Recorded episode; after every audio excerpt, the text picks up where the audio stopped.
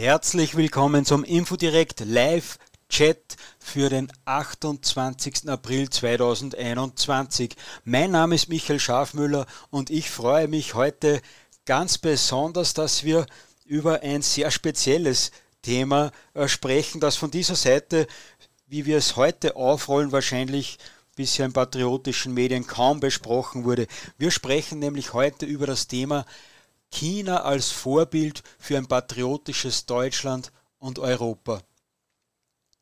Den Anlass dazu gab ein vielfach skandierter Tweet von Marvin T. Neumann, der einigen Infodirekt-Lesern bekannt sein dürfte, weil er im aktuellen Infodirekt-Magazin auch einen Gastbeitrag beigesteuert hat.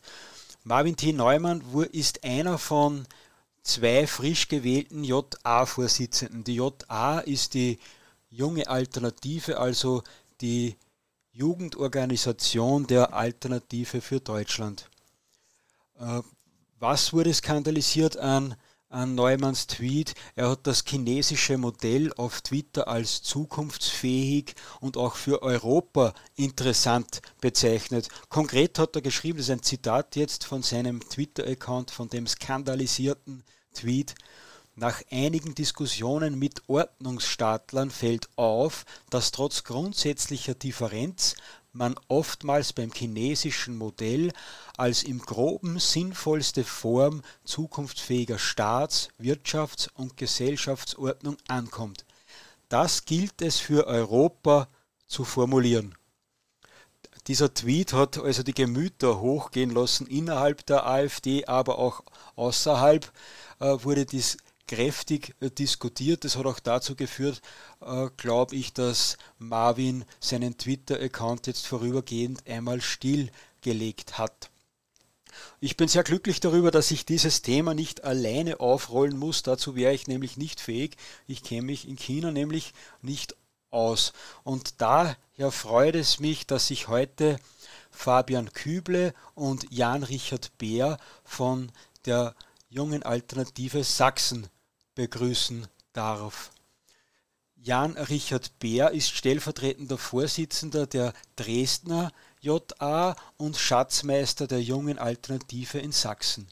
Fabian Küble ist stellvertretender Vorsitzender der jungen Alternative ebenfalls in Sachsen. So, Genau, und was noch wichtig ist zu wissen, bevor wir dann gleich ins Gespräch starten, die, warum bin ich auf die beiden aufmerksam geworden, warum habe ich sie heute in die Sendung eingeladen? Die beiden haben nämlich vor ein paar Tagen oder gestern war es, glaube ich, äh, einen Text mit dem Titel von China lernen, aber richtig veröffentlicht. Und das ist ganz erstaunlich aus meiner Sicht, weil normalerweise distanziert man sich, wenn jemand einen Skandal auslöst. Die beiden haben aber nachgelegt. Und deshalb darf ich jetzt Fabian herzlich in der Sendung begrüßen. Fabian, bitte melde dich kurz einmal, dass wir wissen, ob ah, das funktioniert. Genau. Hallo zusammen erstmal. Vielen Dank für die Einladung. Freut mich, dass ich heute Abend hier sein kann und ja, für ein interessantes Gespräch hier. Danke erstmal. Ja, vielen Dank, dass du dir so spät Zeit genommen hast. So, und Jan, jetzt bitten wir auch dich, dich einmal zu Wort zu melden, dass wir die Stimmen etwas unterscheiden können. Gerne. Ähm, auch einen guten Abend in die Runde. Und ich freue mich ebenfalls, äh, hier dabei zu sein und auch unsere Position dann darlegen zu können. Herzlichen Dank euch beiden, dass ihr euch Zeit nehmt. Wir starten gleich mit der ersten Frage, nämlich China gilt aus meiner Sicht für jeden Demokraten wirklich als Schreckgespenst. Wie kommt man also auf die Idee, sich mit China als Vorbild genauer auseinanderzusetzen? Wer möchte zuerst? Soll ich vielleicht gerade mal? Okay. Ähm, ja, klar, also in China gibt es natürlich erstmal äh, vieles, was natürlich kritikwürdig ist, völlig klar wenn man nur an die ganze Einparteiendiktatur und die Willkür denken. Auf der anderen Seite ist es natürlich offensichtlich, dass äh, China auch einige Dinge durchaus richtig macht, wes weshalb sie dann sehr erfolgreich sind. Ich meine, es gibt eigentlich kein Land, das in den letzten Jahrzehnten sich so stark entwickelt hat mit jährlichen Wachstumsraten von eigentlich dauerhaft über 5 Prozent, deutlich mehr als im Westen. Selbst in Wirtschaftskrisen sind sie gewachsen und gleichzeitig eine relativ stabi eine stabile innere Ordnung haben, während äh, im Westen die Krisendynamik immer stärker zunimmt. Und ich denke, da wäre es durchaus interessant, das mal genauer hinzuschauen. Natürlich einerseits das Offensichtliche, was geht nicht, was ist schlecht, was ist verurteilungswürdig. Auf der anderen Seite aber auch, wo gibt es dann vielleicht doch den einen oder anderen Aspekt, äh, der vielleicht so verkehrt gar nicht ist. Und hier, denke ich, macht es sicher Sinn, mal unaufgeregt an die Sache ranzugehen und da mal genauer hinzuschauen. Und deshalb haben wir auch den Text geschrieben, um hier eine Diskussion weiter anzuregen. Was mich besonders dabei fasziniert, ist, dass euch ihr nicht abschrecken lassen habt von dem Sturm, der jetzt gegen Marvin äh, äh, angefangen hat. Das, äh, das hat ja weite Kreise gezogen. Äh, wie könnt ihr es also wagen, euch nicht davor zu, zu distanzieren, sondern noch einmal ein Schäufchen nachzulegen? Ja, das war durchaus auch eine unserer Intentionen. Ähm, da muss man vielleicht jetzt ein, ungefähr ein Wochenende zurückgehen. Da hatten wir unseren JA-Bundeskongress in Volkmarsen und dort haben wir dann nach längerer Zeit endlich einen neuen Bundesvorstand gewählt. Der besteht jetzt ja aus den zwei Co-Vorsitzenden, Carlo Clemens aus NRW und dem ähm, Marvin Neumann aus Brandenburg. Ja, und kurz nachdem äh, wir jetzt den Vorstand gewählt haben und es eine wirklich einigende Versammlung war, ähm, bricht auf Twitter plötzlich ein Tweetstorm los. Wir fragen uns, was ist da los? Und dann sehen wir einfach nur, ähm, Marvin hat einen etwas kontroverseren Tweet geschrieben. Und wir haben uns gesehen, gedacht, so kontrovers, dass man jetzt dafür jemanden canceln muss oder so, ist es doch gar nicht. Und wir wollten da noch ein bisschen genauer und haben deswegen uns da entschieden, genau jetzt auch genau in diese Situation diesen Text zu publizieren.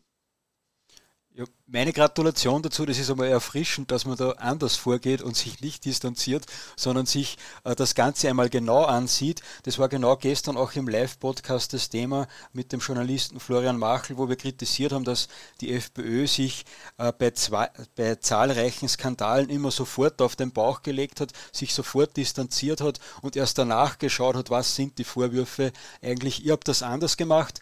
Äh, das, das finde ich bewundernswert. Und bei Marvin muss man ja, glaube ich, sagen, das war ja ein Skandal, der sich äh, langsam aufgebaut hat, weil vorher hat man sein Äußeres äh, kritisiert, äh, weil er einen Kleidungsstil hat. Also wir haben jetzt ein einen Gastbeitrag von ihm drinnen und da hat er eher ausgeschaut wie ein Tschetschene, weil er mit Vollbart dasteht, mit zurückgelegten Haaren, mit Jogginganzug und so.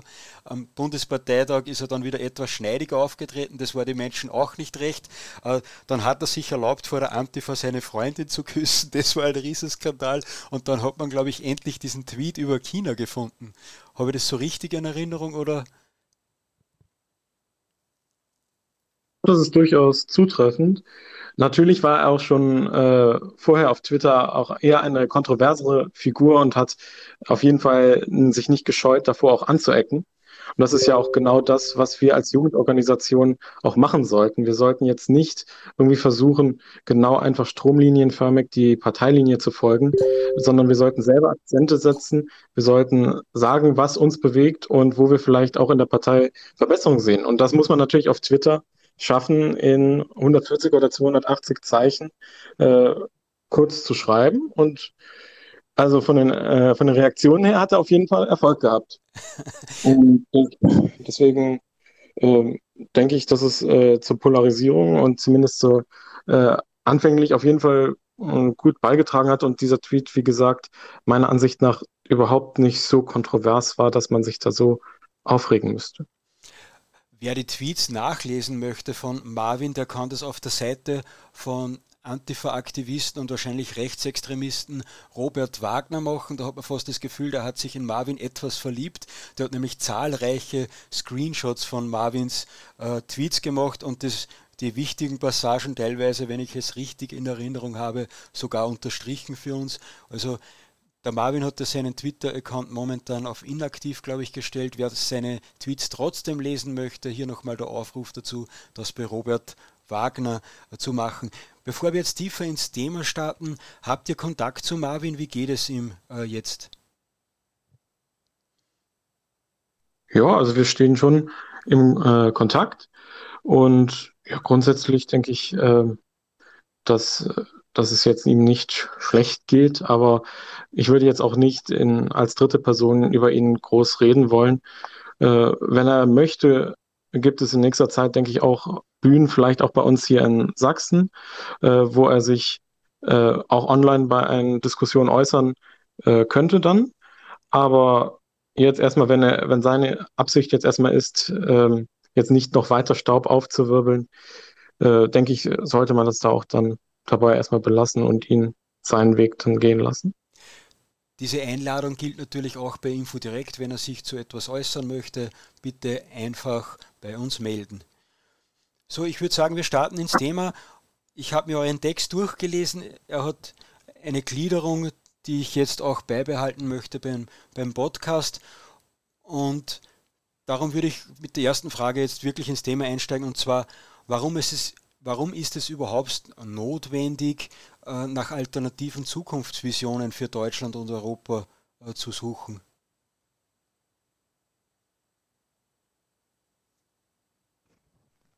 Ja, also ich denke, wir erleben es ja alle schon seit Jahren, dass äh, irgendwas hier bei uns im Westen nicht stimmt, dass wir uns in einer innerlichen Krise befinden, sage ich mal. Ganz deutlich wird es ja auch schon in den USA, die uns da sicherlich noch mal einige Jahre voraus sind, aber auch äh, bei uns gibt es ja schon massig Probleme in Österreich, in Deutschland, in eigentlich ganz Europa, vor allem Westeuropa. Osteuropa steht hier noch mal etwas besser dran. Und äh, ja, die Gesellschaft fällt immer weiter auseinander. Eine vernünftige Interessenpolitik äh, zum Wohle der Nation findet im Prinzip gar nicht mehr statt. Und äh, da müssen wir dann schon mal drüber nachdenken, woran liegt es und äh, was machen andere Länder, wo das nicht so ist, eventuell besser.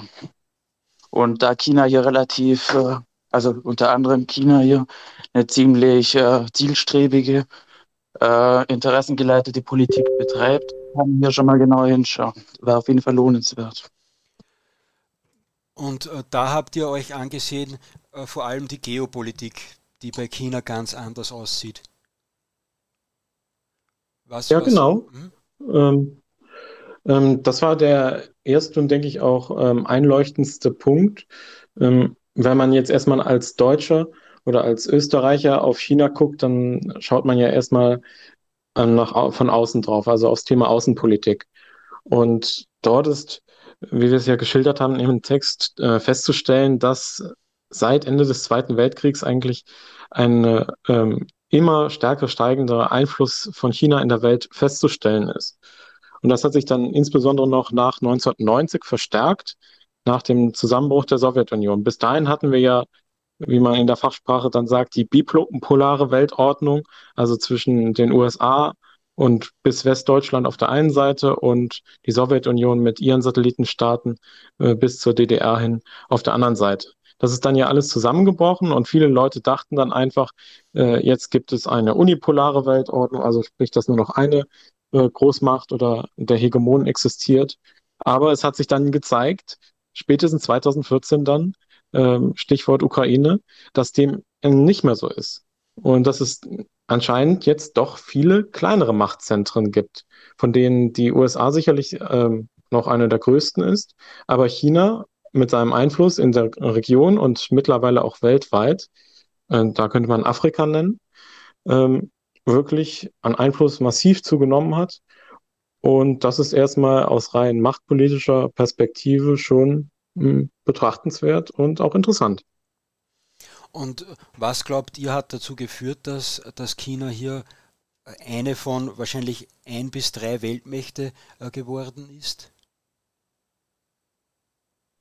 Ähm, das war, ähm, wie gesagt, meines Erachtens oder unseres Erachtens äh, die geopolitische Strategieplanung.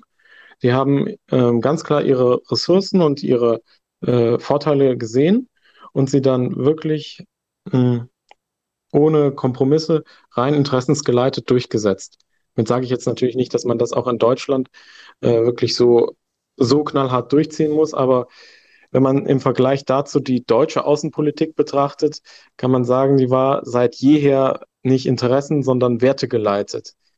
Und das hat dann nun mal zur Folge, dass nationale Interessen dann im Zweifel auch zurückstehen müssen.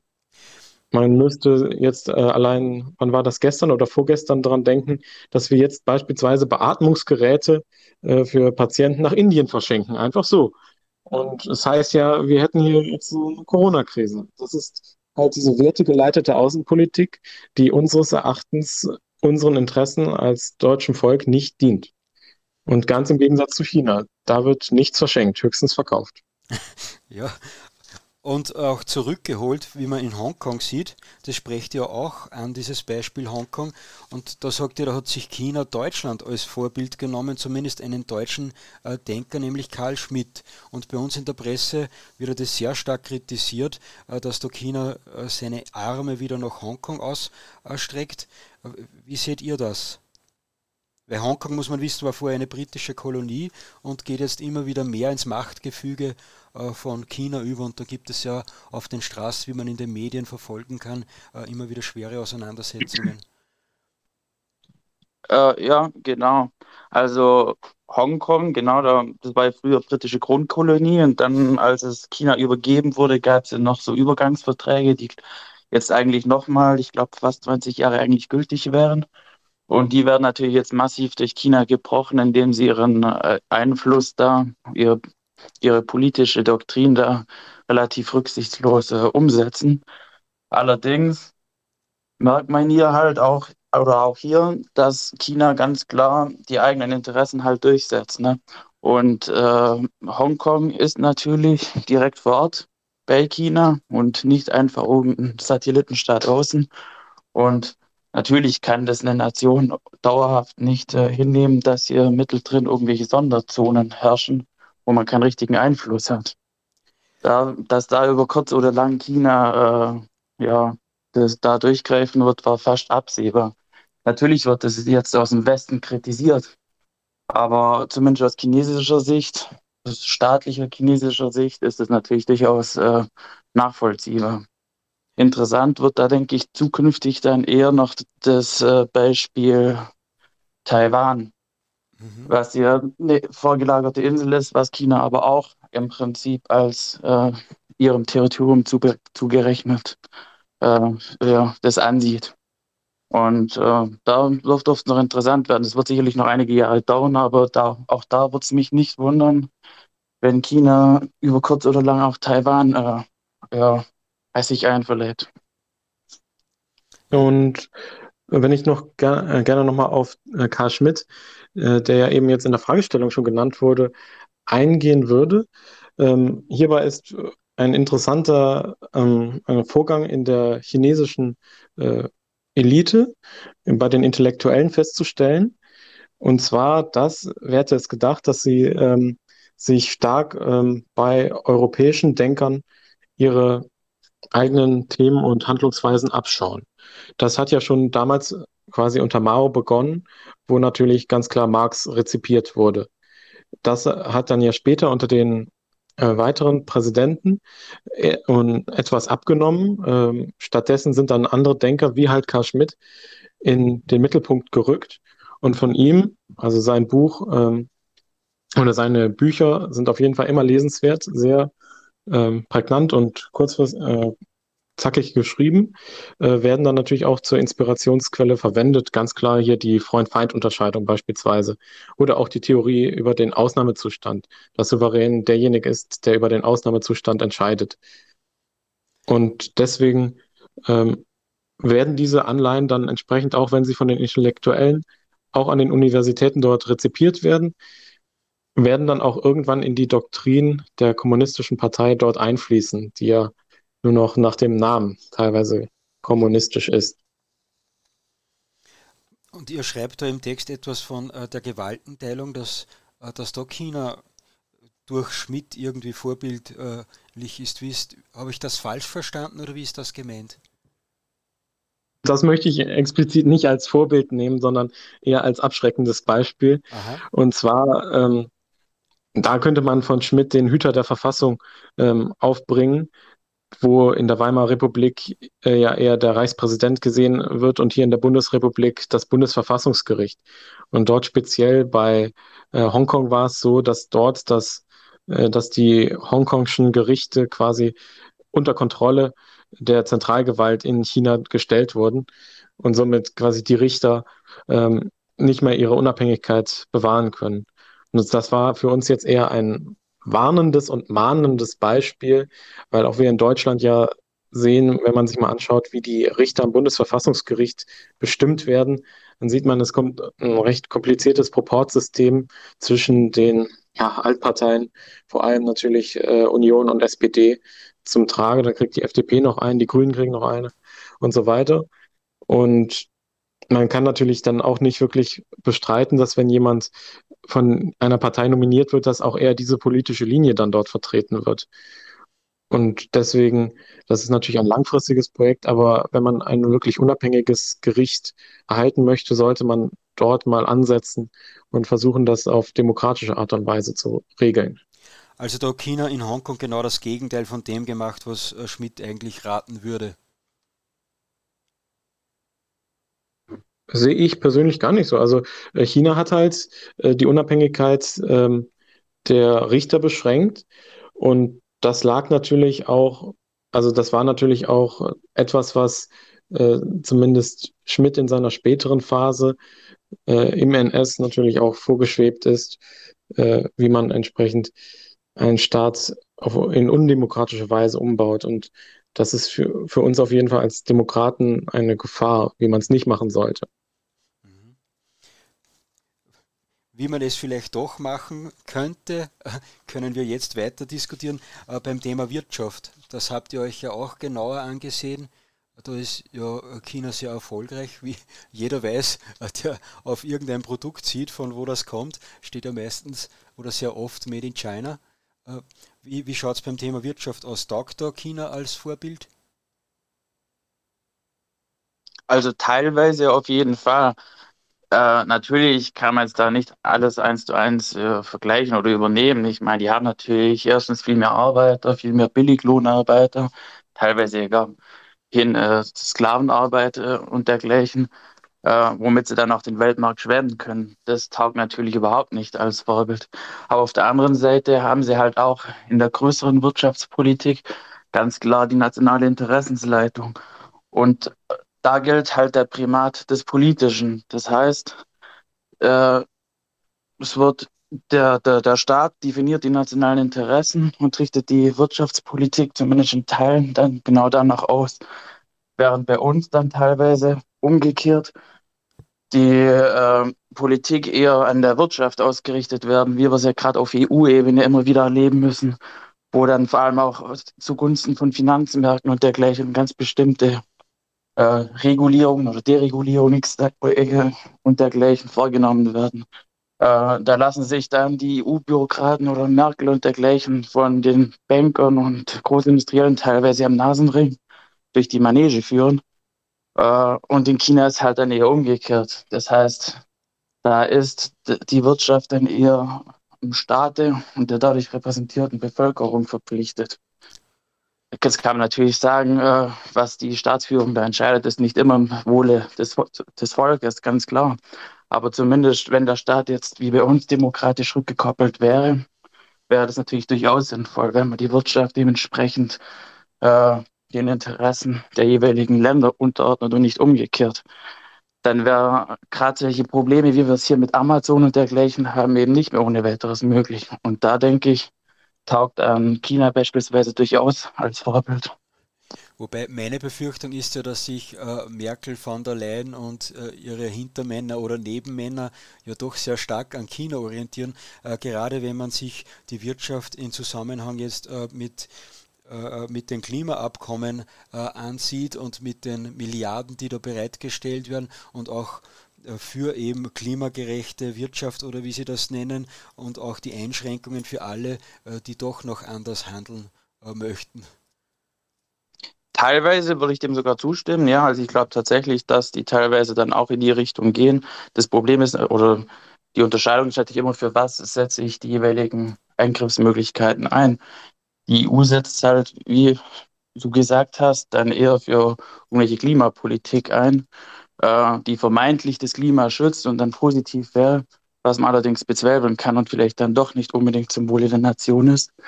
Wenn man hier aber eine klare, interessensgeleitete Politik durchsetzen würde, zum Wohle der Nation, dann macht es durchaus Sinn.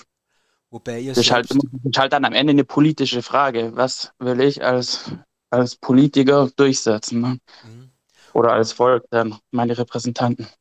Wobei er selbst auch sagt, dass dieses System in China äh, doch auch sehr stark zur Korruption neigt. Wie, wie, wie ja, das stimmt. Also die enge Verquickung zwischen Staatspartei und den einzelnen Unternehmen fort, die ist hochproblematisch und führt zu Korruption. Äh, genau. Wobei man das, auch dazu. Das ist natürlich wiederum ein Negativbeispiel dann und dürfte in der Form natürlich keinesfalls hier irgendwie Anklang finden. Wobei man auch dazu sagen muss, dass da leider nicht nur China unter Korruption leidet, sondern wenn man sich beispielsweise die äh, Maskenbeschaffungen, äh, FFP2-Maskenbeschaffungen in Deutschland ansieht oder auch so manche Chatverläufe äh, in Österreich äh, und Postenvergaben und und und, da äh, fragt sich eh, wo, wo sich die Wirtschaft da groß unterscheidet, weil die Korruption ist da überall mutmaßlich drinnen. Und immer wenn wir ja über das sprechen, sage ich natürlich dazu, äh, dass natürlich die Unschuldsvermutung für alle gilt.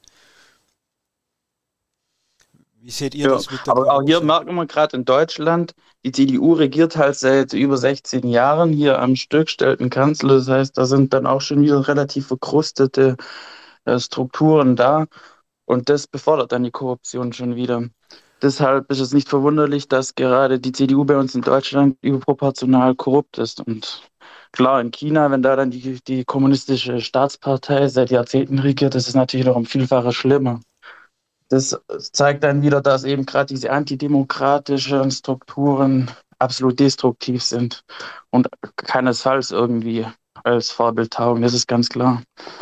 Das heißt, hier muss schon ein demokratischer Wechsel und Wandel regelmäßig her, um solche verkrustete und zu Korruption neigende Strukturen zu verhindern oder zu unterbinden. Und da sind wir schon direkt beim nächsten Thema, nämlich beim Thema äh, der freien Meinungsäußerung, die ist ja in China sehr stark eingeschränkt und überwacht. Und da schreibt ihr im Text, dass das mit ein Grund ist, äh, wahrscheinlich für Korruption oder äh, teilweise auch für Misswirtschaft oder schlechtes Reagieren in der Corona-Krise und so. Ja, definitiv. Ähm, das ist äh, die, die Meinungsfreiheit ist für uns ein extrem wichtiges Gut, weil man genau mit der Meinungsfreiheit ja natürlich die Probleme äh, oder die Fehler der Regierenden ja ansprechen kann. Und wenn diese Meinungsfreiheit dann irgendwie unterdrückt wird, äh, mag man natürlich im ersten Moment glauben, äh, jetzt läuft es besser, jetzt gibt es endlich keine Kritik mehr, wir können endlich durchregieren. Äh, das Problem ist halt, wenn Fehler gemacht werden und Menschen machen nur mal Fehler, ähm, führt es dann eben dazu, dass diese Fehler eben nicht behoben werden. Das gilt genauso auch für das demokratische Modell insgesamt. Da kann ein autoritäres Modell wie China zunächst einmal eine größere Effizienz erreichen, aber äh, langfristig ist natürlich die Gefahr da, wenn schlecht entschieden wird, dann sinkt der Stern des Ganzen. Genau. Du hast jetzt das nächste wichtige Thema angesprochen, nämlich die Effizienz der Wirtschaft. Äh, die hat beispielsweise auch äh, unser Kanzler in Österreich, der Sebastian Kurz, erkannt, äh, wenn es um China geht. Und was er da genau zu sagen hat, weil da bekommt man fast den Eindruck, dass für Sebastian Kurz China auch teilweise ein Vorbild ist. Und 2019 war das, glaube ich, äh, da hat er bei einem Kongress Folgendes gesagt. Ich spiele das jetzt von YouTube direkt ein. In Österreich, in Europa merken wir, ähm, dass es immer mehr Studien gibt, die sagen, naja, vielleicht wird die nächste Generation nicht mehr den Wohlstand der Vorgängergeneration aufrechterhalten können. Und noch dramatischer international, ich war vor einer Woche ähm, beim Belt and Road Forum in China, äh, zahlreiche Staaten dieser Welt eingeladen und äh, China hat sich sehr, sehr selbstbewusst, äh, ähm, machtbewusst gezeigt. Äh, Vizepräsident Schenz war dabei äh, und hat dort ähm, eigentlich den unausgesprochenen Anspruch formuliert, dass mit dem System und der Ordnung Chinas ähm, wirtschaftlicher Aufstieg und Wohlstand mindestens so eng verbunden ist wie mit unserer Systematik im Westen der Welt. Und insofern gibt es, glaube ich, mittlerweile die große Herausforderung, dass all das, was wir Ländern wie der Ukraine, den Westbalkanstaaten, den afrikanischen Staaten immer sagen konnten, entscheidet euch für unser System, kämpft gegen die Korruption, etabliert eine ordentliche Demokratie, einen funktionierenden Rechtsstaat und das ist eng verbunden mit etwas Unterstützung von uns und wirtschaftlichen Aufstieg, dass es parallel dazu noch eine andere, ganz andere Erzählung und äh, Idee gibt. Ähm, die Idee eines nicht wirklich demokratischen, ähm, stark und streng geführten Landes, das vielleicht, zwar mit eingeschränkter Freiheit, wirtschaftlich mindestens genauso oder vielleicht sogar erfolgreicher sein kann. Und insofern ähm, meine These, um äh, diesen kurzen äh, Ausflug abzuschließen, ich glaube, das Beste, was uns passieren kann in Richtung 2050, ist, dass es uns als westlicher Welt, als äh, Europäische Union gelingt, wirtschaftlich erfolgreich zu sein. Denn wir werden und das ist aus meiner Sicht sehr interessant, weil das hat er 2019 vor der Corona-Krise äh, gesagt und jetzt haben unsere Regierungen in Europa uns ja wirtschaftlich gegen die Wand gefahren und gleichzeitig ist der autoritäre Staat mehr heraufgekommen. Wie, wie seht ihr das, das, dieses Zwischenspiel zwischen wirtschaftlichem Wohlstand und staatlicher Beeinflussung?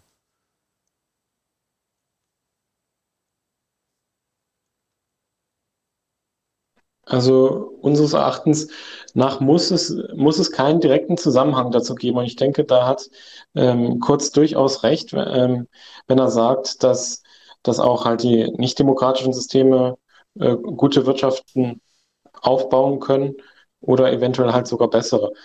Und aus seiner Perspektive ist es natürlich verständlich, ähm, dann zu fordern, dass, das war ja dann noch 2019, dass Europa auch ähm, oder die europäischen Länder ähm, auch eine funktionierende und starke Wirtschaft haben, weil eben natürlich deren Legitimität davon abhängt. Ja, wir als Alternative wünschen natürlich jetzt ähm, durchaus auch andere Inhalte in der Politik und können deswegen natürlich jetzt nicht dem Herrn Kurz zustimmen, wenn wir sagen wollen, wir wollen genau das System erhalten, wie es jetzt schon ist, weil ja unserer Ansicht nach ähm, dieses System, wie schon eingangs geschildert, ähm, auf tönernen Füßen steht, könnte man das so formulieren, und, und die Füße nacheinander abgeschlagen werden, weil durch die fortschreitende durchaus Liberalisierung des Systems entsprechend auch die Grundlagen ähm, entfallen. Und das wäre exemplarisch daran zu nennen, dass es immer mehr, ähm, immer weniger Gemeinschaft gibt, immer mehr Vereinzelung die Leute sitzen allein zu Hause. Es, äh, es fehlt der Zusammenhalt. Und das führt dann entsprechend dazu, dass beispielsweise auch weniger Familien es gibt. Immer weniger Kinder. Und jeder weiß, was das bedeutet, wenn weniger Kinder es gibt und wenn vielleicht auch die Produktivität das Ganze nicht ausgleichen kann. Die Rente kann nicht bezahlt werden. Und wir sind, wie gesagt, der Ansicht, äh, dass, weil die Altparteien dieses, äh, diese Fehler jetzt seit 50 Jahren oder äh, noch länger einfach nicht angegangen sind, dass wir dieses System natürlich in den, an den Stellen ändern möchten. Glaubst du, Vielleicht. ist die Gefahr gegeben, dass jetzt zumindest in der Corona-Krise, dass man da absichtlich vielleicht schlechter wirtschaftet, damit es den Menschen vielleicht absichtlich etwas schlechter geht, damit sich der Staat mehr Macht verschaffen kann, äh, damit er dann eben effizienter handelt, so wie das Vorbild China.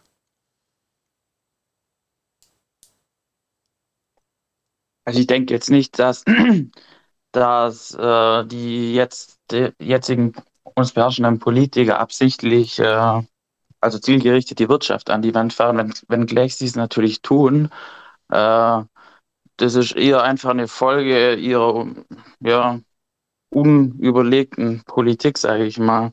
Wenn, wenn, wenn sie die ganzen Einschränkungen machen, ist das halt die Folge davon. Was ich aber vielleicht noch äh, gerne ergänzt hätte, ist, vor allem die Perspektive darauf, dass man sieht, dass China einen relativ klaren Plan, eine relativ klare Vorstellung davon hat, wohin sie sich entwickeln wollen, wirtschaftlich, dass sie da klare Ziele formulieren und die auch zielstrebig äh, verfolgen.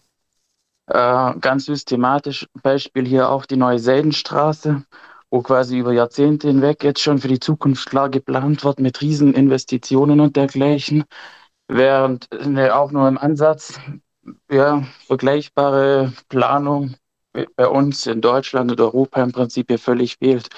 Da ist eher ein vor sich hinwursteln, ein reines Verwalten, auf Sicht fahren, schauen, was passiert. Und äh, ja, da ist keine Vision und kein Plan. Das Einzige, wo sie das mal ein bisschen machen, ist jetzt bei der Klimapolitik. Und da ist ja dann eher quasi destruktiv gegenüber der Wirtschaft, wo es dann eher darum geht, wie äh, baue ich die Wirtschaft zurück, wie deindustrialisiere ich. Und da glaube ich, äh, wird uns China dann in zukünftigen Jahren und Jahrzehnten noch sehr, sehr viel mehr abhängen aufgrund dessen. Kann man Deutschland und Europa überhaupt als eigenes Machtzentrum äh, sehen oder ist das mehr nur ein Spielball oder ein Anhängsel äh, der USA und vielleicht kommt ja daher Perspektivlosigkeit, die fehlenden Visionen in Sachen Geopolitik? Wie seht ihr das? Also meiner Meinung nach äh, hätten wir schon das Potenzial, ein eigener stabilen Machtfaktor zu sein, sowohl von der Wirtschaftsstärke als auch der Bevölkerungsanzahl und der, ja, wenn wir wollten, auch militärischen Power insgesamt. Also könnten wir auf jeden Fall ein Player ganz vorne in der Welt sein.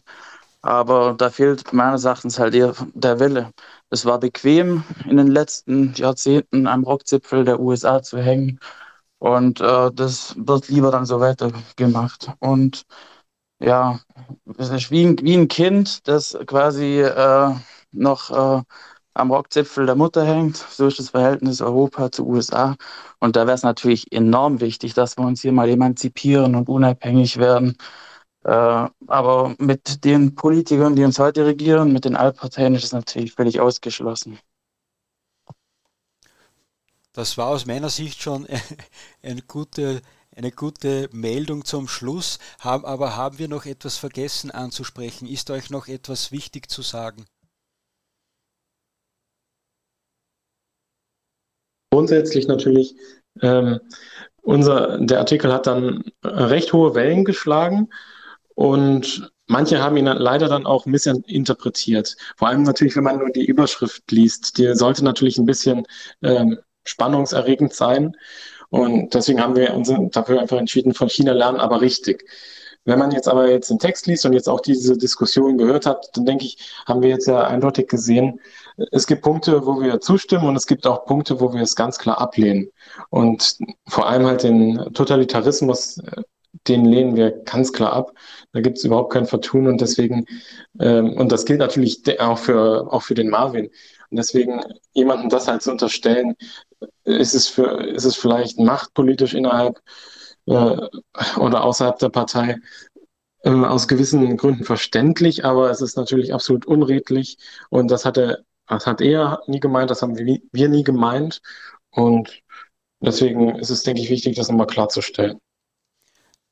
Ja, ich finde es äh, überhaupt spannend, wie sich der äh, Bundesvorstand der AfD teilweise verhält, weil der Marvin ist ja äh, mit sehr großer Mehrheit, zumindest wenn ich das richtig gelesen habe, gewählt worden. Es waren aus meiner Sicht alle glücklich damit äh, und der AfD-Bundesvorstand ist damit offenbar nicht ganz zufrieden gewesen und dasselbe gilt ja auch für andere Entscheidungen wie beispielsweise für den Herrn, der, der die Verfassungsschutzgruppe da leiten sollte, wie man damit umgeht mit, den, mit der Verfassungsschutzbeobachtung und auch andere Parteibasisentscheidungen werden da immer wieder vom Bundesvorstand äh, unterlaufen, zumindest aus Sicht, äh, wenn man aus Österreich jetzt nach Deutschland blickt. Wie seht ihr das? Ja, also der aktuelle Bundesvorstand bei uns von der AfD ist eine absolute Vollkatastrophe, das muss man wirklich sagen. Also äh, der, der geht einfach gar nicht mehr. Das ist eine Katastrophe, was der macht, was der tut.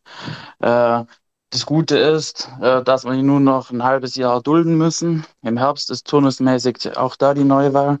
Und dann können wir nur hoffen, äh, dass wir dann genügend Delegierte zusammen haben, um ähm, ja, die alle, also der allergrößte Teil von diesem aktuellen Bundesvorstand wirklich abzuwählen und hier komplett neue Leute hinzustellen. Aber ist das im Äh, Herbst? so wie die momentan agieren oder im Prinzip schon seit einem guten Jahr, das, das ist als, als hätte als hätte der politische Gegner das Drehbuch geschrieben teilweise. Also wirklich, das geht auf keine Kuhhaut. Aber ist im Herbst nicht etwa, ist es im Herbst nicht etwas spät, den Bundesvorstand zu wählen, weil im Herbst sind ja auch Wahlen, Bundestagswahlen. Ja, die sind auch im Herbst, genau. Aber davor wird es jetzt ohnehin unrealistisch, weil äh, erstens müsste mir dann äh, per Abwahlantrag jeden Einzelnen extra abwählen, was wiederum eine Zweidrittelmehrheit nötig macht, was auch wiederum eher unrealistisch ist, sage ich mal.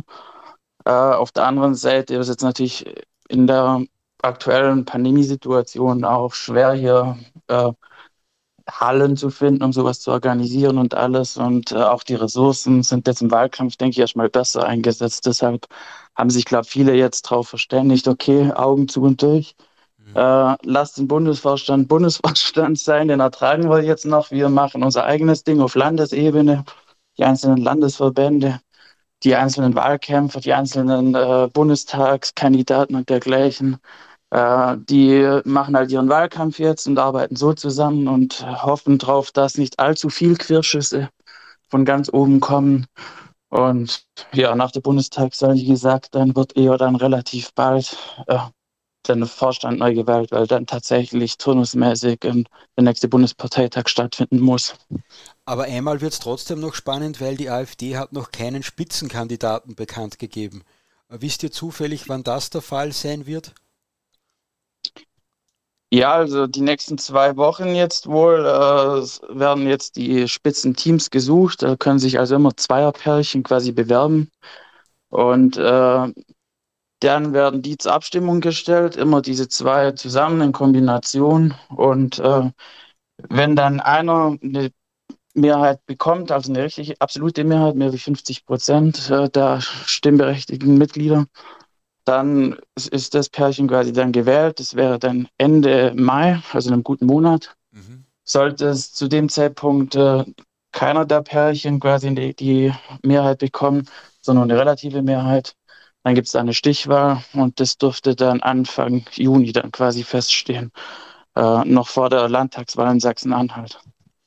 Vielen Dank auch für diese Informationen.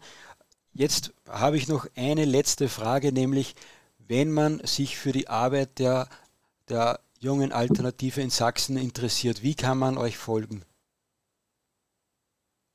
Also haben wir verschiedene Medien ähm, und Kanäle, die wir bespielen. Also aktuell äh, führen wir ja dieses ähm, Interview jetzt ja auch gerade auf Telegram. Dort haben wir dann in den letzten Tagen auch einen eigenen Telegram-Kanal eröffnet, weil wir ja denken, Telegram ist wahrscheinlich noch die, das Programm, das vermutlich am wenigsten zensiert wird, weil man muss sich klar machen, die Applikationen, die aus dem Silicon Valley kommen, die stehen unter mittelbarer Kontrolle halt von unserem politischen Gegner und auch Joe Biden wird da, denke ich, nichts unversucht lassen, seine Macht dort weiter auszubauen.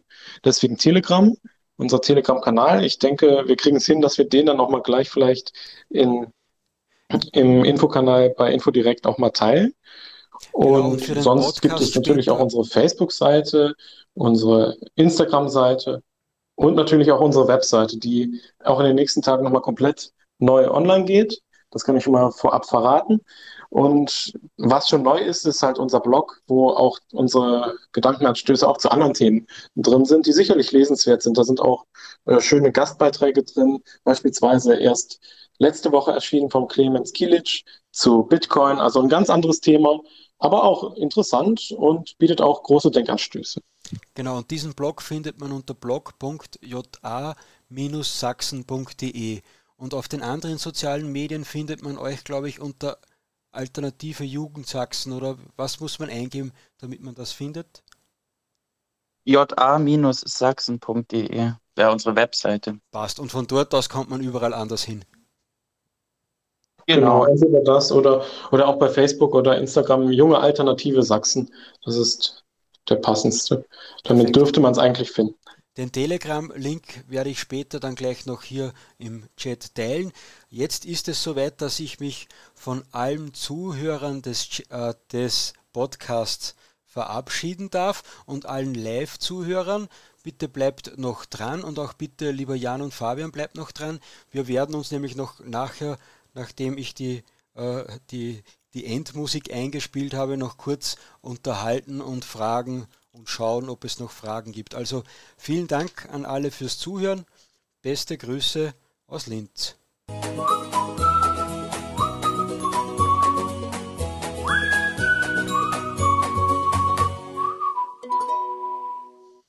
So, lieber Jan, lieber Fabian, liebe Zuhörer, jetzt sind wir mehr oder weniger privat. Wenn noch jemand eine Frage hat, bitte kurz aufzeigen.